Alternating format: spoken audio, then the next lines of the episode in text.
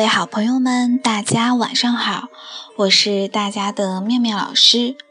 今天呢是一个特别的日子，今天呢就是立秋，嗯，二零一五年的八月八日。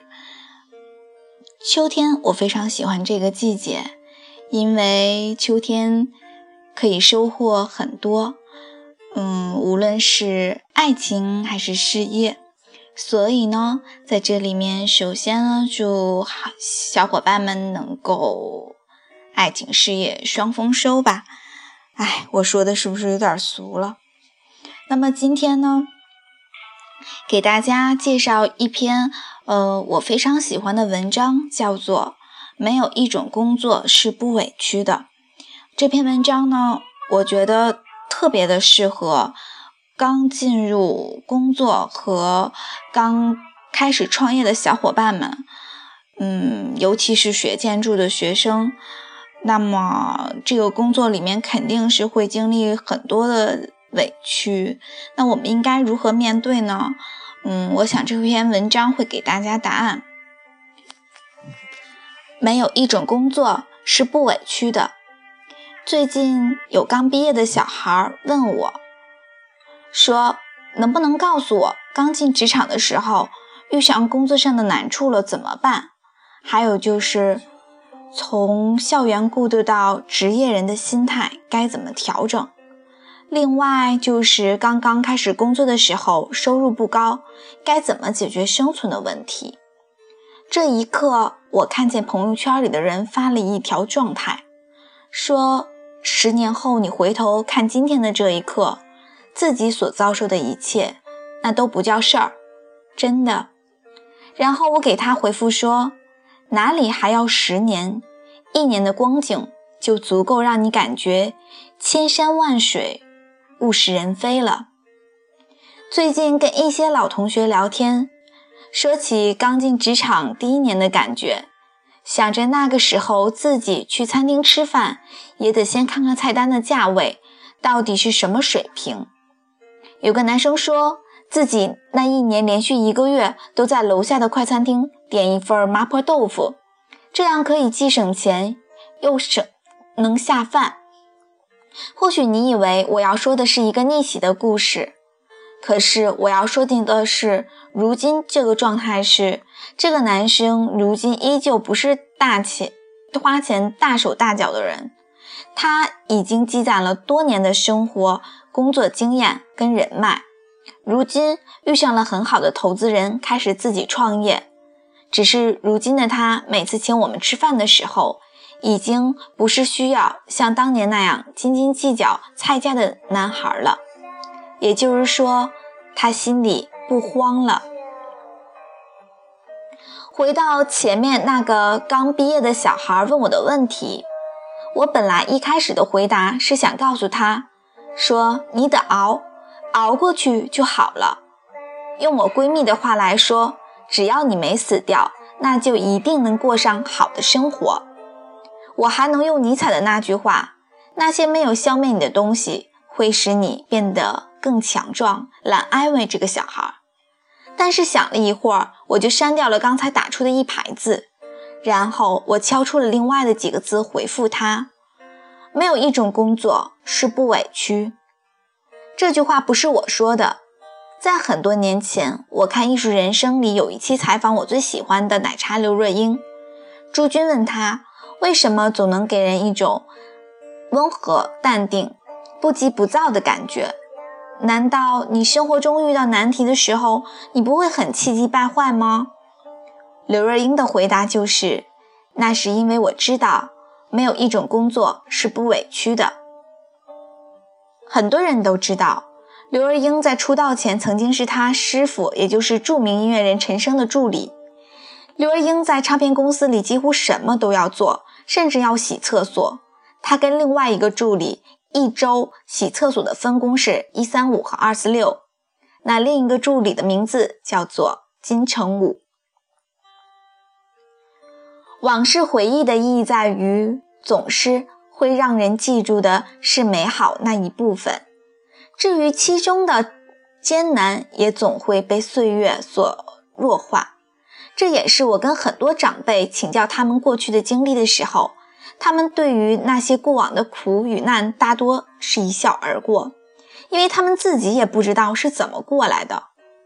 所以，回到如今现实中的问题，作为一个非职场新鲜人，我想起来的这三四年的工作感受，也是美好多于不快乐的部分。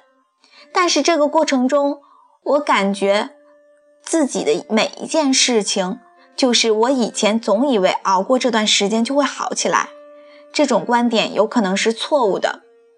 一是没有人能给出一个答案，所谓好起来的生活是什么样的；二是这个熬过去的日子，很多时候只是我们当下遇到的困难重重，殊不知其实你所经历的，也正是大部分人正在经历的一切。当然，那些极端个别的案例，我不想拿来作为例证。这件事，刚进入职场的时候，我们要学习基本的职场规则，要尽快熟悉自己的工作岗位上的必要职能。我敢说，我们大学里学的那些东西，基本上到了工作环境的时候，九成是用不上的。这个时候，一个人的学习能力跟领悟力就是最大的竞争力。当然，除此之外。更多的是我们心态上的调整。这件事情小到我该不该跟隔壁的同志打招呼，大到直接联系领导给我安排事情，跟公司的流程规则有冲突，这个时候该怎么办？你有没有发现，这个时候你就像一个黑暗中独自摸索的小孩，没有家人，没有老师，没有师兄师姐可以问。周围一群陌生人漫无表情地穿梭于办公室走廊或者过道，就像电影里的快镜头。你身后的影像千变万化，飞流旋转，你自己一个人孤独地停留在原地。我自己本身是个慢热的人，加上性格内向，所以职场第一年我的状态是很恍惚的。这种状态就是我自己经常坐在座位上干活边发呆。这时候，周围的同志或者领导喊我的时候，我总是很久的才反应过来，然后哦了一声。这个时候，领导已经走远了，我赶紧跟陈边的同事求问领导刚才说了什么事。接下来的就是赶紧各种处理，但是因为同志很多时候传达的不够准确，很多细节问题没有交代清楚，我不能去问领导。因为我刚刚回答的态度是我已经知道了这件事该怎么做，于是我就懵里懵懂的把事情做完，结果可想而知，就是各种任务退回来反复修改。也是因为这样，很长的一段时间我差点儿得了抑郁症，因为觉得自己怎么也做不对，方案交上去领导没有回话，PPT 演示完。同事们没有任何的表情，做分享会的时候把气氛弄得活泼一点，但是不知道怎么把握一个度，就是这种没人给你反馈的感觉，让你会觉得自己被冷落了。几年后，我自己才慢慢摸索明白一点：作为一个职场新人，别人都是静悄悄地观察你的所作所为，你没有多少经验谈资，所以他们看到的只是你的个性表现。及根本的职业态度，而你表现出彩的那部分，即使他们欣赏你，但是也不会表现出极其热情欢喜的样子。他们不是你的父亲、母亲，也不是你的恩师，他们没必要去鼓励你。当然，从另一方面来说，他们也不会因为你做的不对而用力的批评你。这种不喜不悲的感觉，或许就是所谓的职业成熟人吧。所以，就是因为这种看似不被认可的态度，你会感觉自己一直做不好，而且也不知道怎么做才是对的。还有就是，那就是坐在座位上干活也是算了，很多时候你需要跟各种同志打交道。他们没有好坏之分，他们只有跟你磁场合不合的感知。于是你觉得有时候很小的事情沟通起来都很吃力，哪怕是申请个印章，哪怕是填一个流程批审表，一个个关卡让你觉得像冒险游戏一样。只是一场游戏里没有刺激好玩的那一部分，只剩下闯关的寸步难行了。也是几年后我才明白这一点。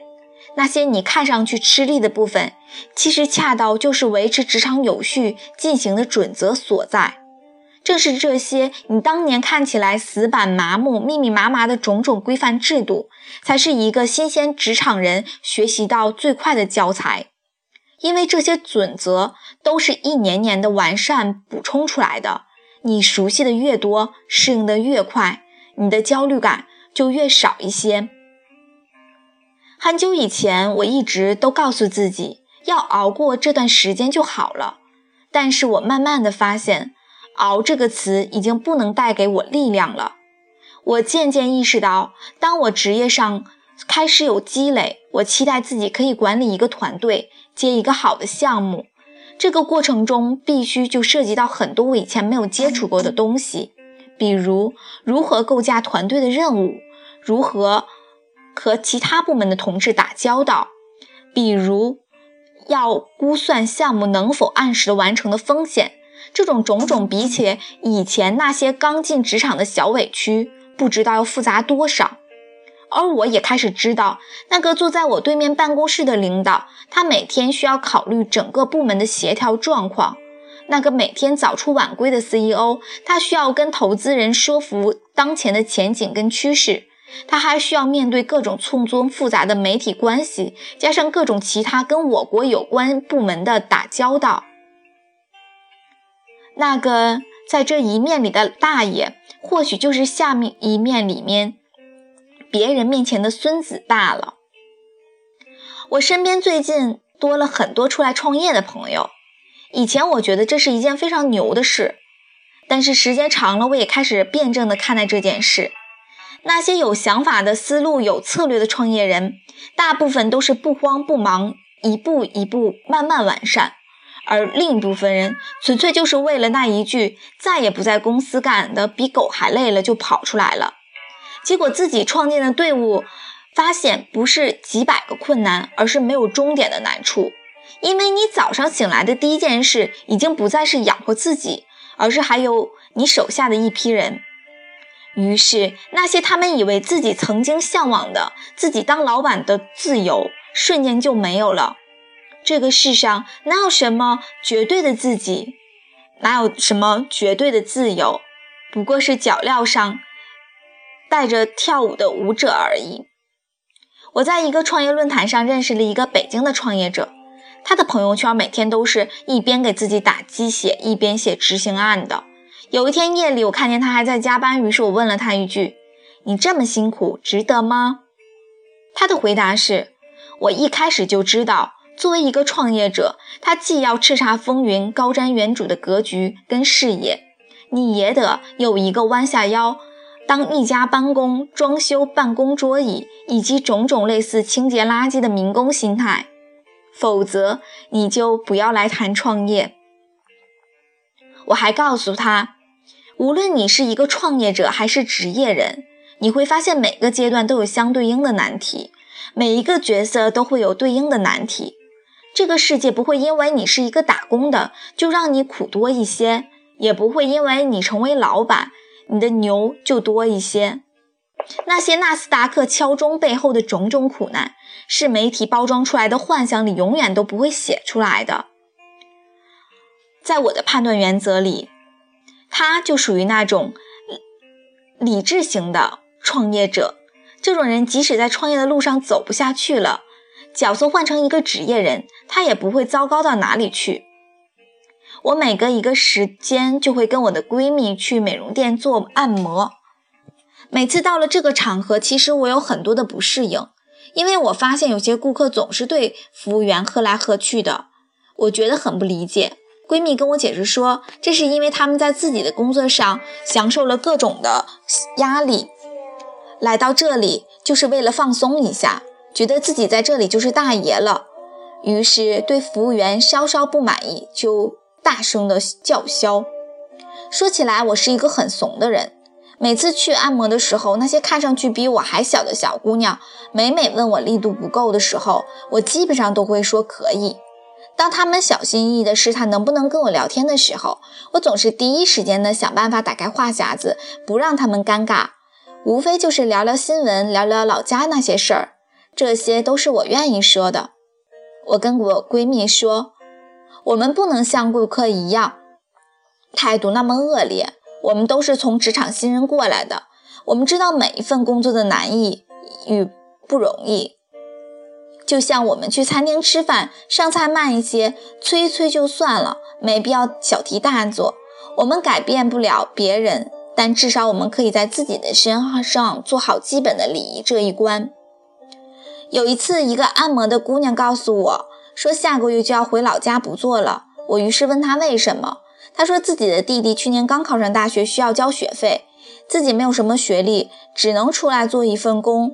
现在家里面的经济条件好了，现在就想回到家里面，不想上夜班这么辛苦。后来，我渐渐地发现。每隔一段时间，我去这家美容店按摩的姑娘都会换一批新的面孔。于是我开始明白，他们跟我们一样，也是慢慢从亲人过渡到熟熟人，解决了基本的生存问题，再去寻找更好的出路。于是又一批新人进来，如此循环。我一直觉得这个世上从来都不会有极其逆袭的事，那些我们。认为一翻身变土豪的事儿，大部分都是由于媒体夸张化了。在我所认识的人里，那个当年请我们吃饭看菜单的男同学，即使如今开始创业，他也依旧张弛有度，用好每一分钱。那个我在旅途上认识，手上可以十几个项目投资的大叔，他也需要谦虚耐心的在自己的圈子里面运营更大的一盘棋。没有谁比谁轻松如意。不过是用着自己的努力，把自己当下一个难题干掉；不过是在错误中积攒经验，让自己下一次的决定多一点胜算。在这三四年的时光里，我依然挣扎在职场上，依旧挣扎在生存线上。我不会告诉自己过一段时间就好了。如今我会告诉自己的就是：若人生真需要有一段要走的路要走，我宁可这些委屈分摊到每一个日日夜夜。这样，哪怕有一天我真的取得了一点点成功，也不至于喜出望外、得意忘形，因为我知道，这本来就是长时间一段努力顺理成章、自然而然的事。当然，如果这段路上如果有人与我同心，那么这份委屈可能就少一些、淡一些。就像我喜欢一个大叔昨晚在朋友圈里说的一句话：“和高人聊天。”最大的收获不是获得了什么秘诀，而是知道哪些路是可以避开的。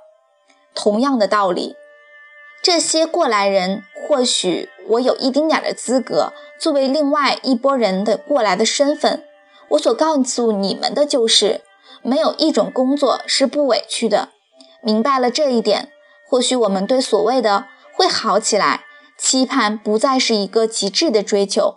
需要马上呈现物质化的东西，或许就是一种潜移默化的进度，会慢慢变好。毕竟，无论在什么样的岁月里，成长这件事都是我们灵魂里一辈子的课题。好了，就是这篇文章叫做《没有一个工作是不委屈》。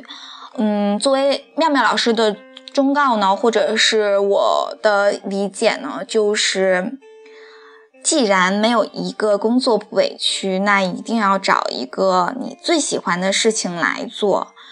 嗯，就像当时我选择去教学一样，我认为教书育人、桃李满天下是这个世界上最幸福，嗯，并且是最炫耀的一份工作。所以我全心全意的投入，然后把它当做我最喜欢的事来做。